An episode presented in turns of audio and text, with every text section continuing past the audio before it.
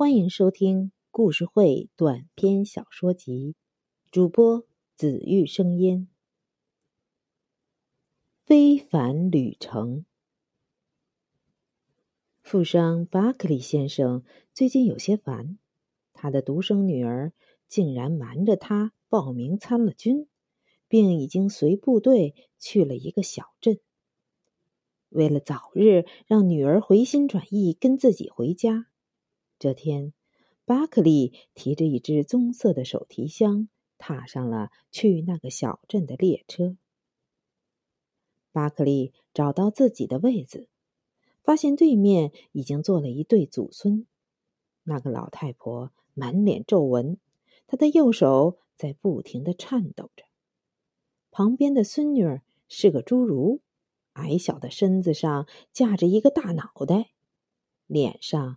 生着鸟粪一样的黑斑，一头黄发还梳了一个冲天辫儿，看上去就和马戏团的小丑一样可笑。巴克利的脸顿时阴沉了下来，他把手提箱放在行李架上，拍了拍身上的名贵西装，然后一声不吭的坐了下来。列车快启动时。一个穿着黑色风衣、留着小胡子的男人走进了车厢。这个人也提着一只棕色手提箱，把它放到行李架上，然后坐在巴克利身边。他说自己叫卡洛斯，在一家小公司里做推销员。巴克利觉得这个人很健谈，也很风趣，就和他热络的聊了起来。到了午餐时间，巴克利要了两份牛排，请卡洛斯一起吃。卡洛斯也从手提箱里拿出一瓶威士忌，说：“这是他们公司推销的产品，口味非常不错。”而对面的祖孙俩什么都没要。老太婆从一个破旧的手提袋中拿出一个面包，把它一分为二。涂上果酱，给孙女一半，然后自己便吃了起来。但侏儒姑娘并没有马上吃手中的面包，她的双眼直勾勾的盯着桌上香气扑鼻的牛排，并不时用舌头舔着嘴唇。巴克利望着他，鄙夷的皱起眉头。这时。一个面带微笑的年轻女乘务员走过来问道：“女士们、先生们，请问这是谁的酒？”卡洛斯连忙答道：“我，我的。”对不起，先生，这趟列车上是严禁饮酒的，我要没收你们的酒，直到列车到站为止。”乘务员微笑着说道。巴克利火了。哦，老千，为什么你们女人老是爱管一些鸡毛蒜皮的事情呢？不管走到哪里，总有你们这些自以为是的臭女人在旁边，真是倒霉透了。乘务员还是面带微笑。先生，不管怎么样，我还是要没收您的酒。如果您执意不交，那么我只好叫乘警来把你们带走。到那时。小姐，请不要这样做。卡洛斯连忙站起身，把那瓶酒塞给了乘务员。这位先生只是在跟您开玩笑，请不要介意。乘务员最终把酒拿走了。巴克利铁青着脸，也没有胃口再吃牛排。他拿下自己的手提箱，靠着它打起了盹儿。卡洛斯。好像也有些气愤，但他很快又冷静下来，拿起刀叉，津津有味的吃起牛排来。巴克利醒过来的时候，列车已快接近终点站了。那个老太婆靠着车窗睡着了，侏儒姑娘则正瞪着两只大眼睛盯着巴克利看。巴克利用眼角。瞥了他一眼，然后又与旁边的卡洛斯聊起了天儿。可是，就在他与卡洛斯谈笑风生之时，一个硬硬的东西突然顶在了他的肋下。紧接着，卡洛斯把嘴凑到巴克利的耳朵边，轻声说：“别动，继续跟我聊天。这是一把无声手枪，要活命的话，就把你的戒指和手表放到你的皮箱里。”并在下车时提走我的那只箱子，不要耍花样。只要我的手指一动，你就会再次睡去。巴克利做梦也没想到，一直跟他侃侃而谈的人，竟是个抢劫犯。这次旅程真是糟糕到了极点。巴克利没有办法，只好按照卡洛斯说的做。列车还在飞快的行驶着，没有人发现这里有什么异样。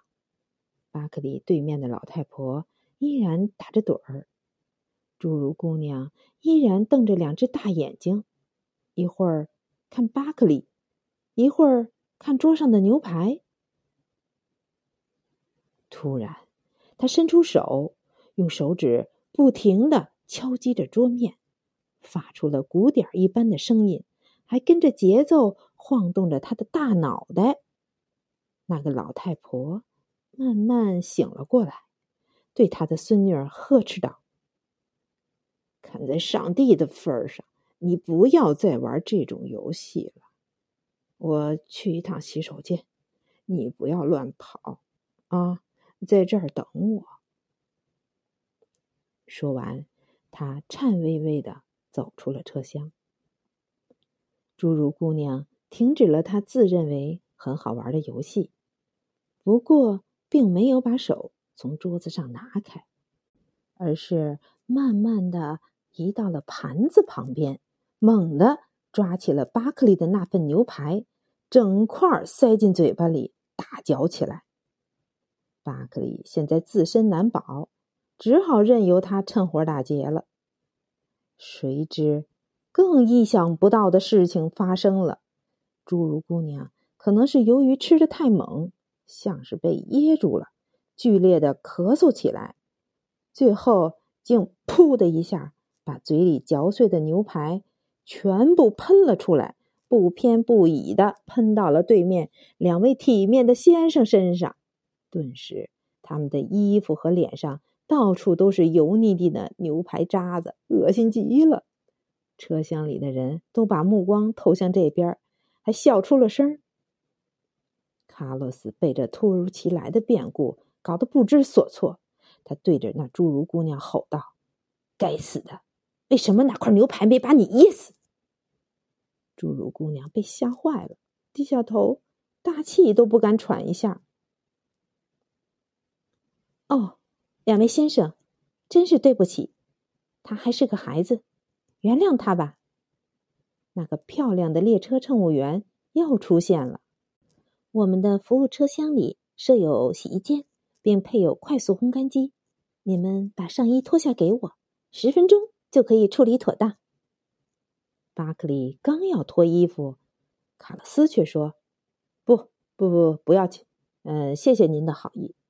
车就要到站了。”他用一只手掸了掸身上的污垢。瞪了一眼巴克利，又说：“我们都不介意，是不是？”巴克利只觉得那只顶着他的枪又被推了一下，于是赶忙把手放了下来，然后从脸上挤出一丝笑容，点了点头。这时候，去洗手间的老太婆回来了，看到眼前的一切，立刻明白发生了什么事。他把侏儒姑娘从座位上拉起来，命令她给对面两位先生道歉。可侏儒姑娘死活不肯。老太婆无奈，只得自己掏出手帕，一边擦着卡洛斯身上的牛肉渣，一边说：“真是太对不起了，先生。我看您还是听服务员的话，把衣服洗一洗吧。”说着。他像是要给卡洛斯脱风衣，将他的风衣领子往身后一翻，说时迟，那时快，身边的女乘务员顺势将他的衣领抓到了手中，猛地一拽。人们还没看清怎么一回事儿，女乘务员已经闪电般的用那件风衣捆住了卡洛斯的双手，一下子把他制服了。在乘客们的赞叹声中，列车。进站了，巴克利与祖孙两个一起下了车。他走到老太婆跟前，从手上摘下钻戒，昂首挺胸，一脸严肃的对他们说道：“虽然你们两个是不经意间帮了我的忙，但我还是要谢谢你们。我身上的现金是有用处的，这枚戒指价格很昂贵，算是酬谢。”今后我们谁也不再欠谁什么了。侏儒姑娘把手伸向戒指，用手指轻轻的摸着它。巴克利轻蔑的哼了一声：“不要摸了，这是真正的钻石，拿去吧。”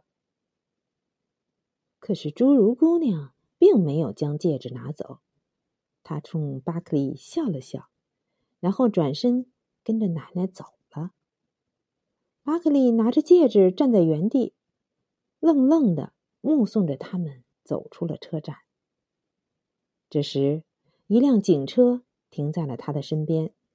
只见刚才那个女乘务员已经换上了一身警服，押着卡洛斯向这边走过来。巴克利铁青着脸对卡洛斯说道：“先生。”我为你的行为感到羞耻，万分的羞耻。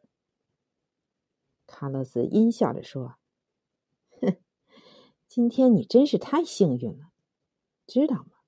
你还没上车，我就盯上你了。”他指了指旁边的女乘警，又恨恨的说：“要不是这个女人把那瓶迷魂酒拿走了，现在你也许连返程车票都买不起了。”哈哈，哈哈哈！卡洛斯被押上警车带走了，女乘警却留了下来。她告诉巴克利，这趟车上经常有抢劫案发生，所以他才化妆成乘务员在车上巡逻。今天终于让他破了这个案子。巴克利敬佩地说：“像您这样的女中豪杰，真是不多见。”您的身手太棒了，女乘警笑着耸了耸肩。这没什么，我以前是特种兵出身。不过，真正的英雄却不是我。还记得坐在您对面的祖孙俩吗？那个老人曾是二战时期的发报员，他那只总是颤抖的手，就是这个职业留下的后遗症。那个侏儒姑娘。是个聋哑人，但她懂得唇语，所以能看到人们听不到的声音。他与奶奶生活多年，对发报也很精通，经常用这种方式与奶奶交流。是他发现了当时的一切，然后用手指敲击桌子，向奶奶发出警报，还想出了解救您的办法。他奶奶。说是去洗手间，其实是来找我。以后的事，想必你已经很清楚了。你应该好好谢谢他们。说完，女乘警转身走入了人群之中。巴克利在这个小镇逗留了一天，但他没有去军营说服女儿，而是去寻找那对祖孙。可他找了一天也没有找到。当天晚上，巴克利乘最后一班车离开了小镇。一回到家，他就去订了一桌大餐，和全家人一起庆贺女儿光荣入伍。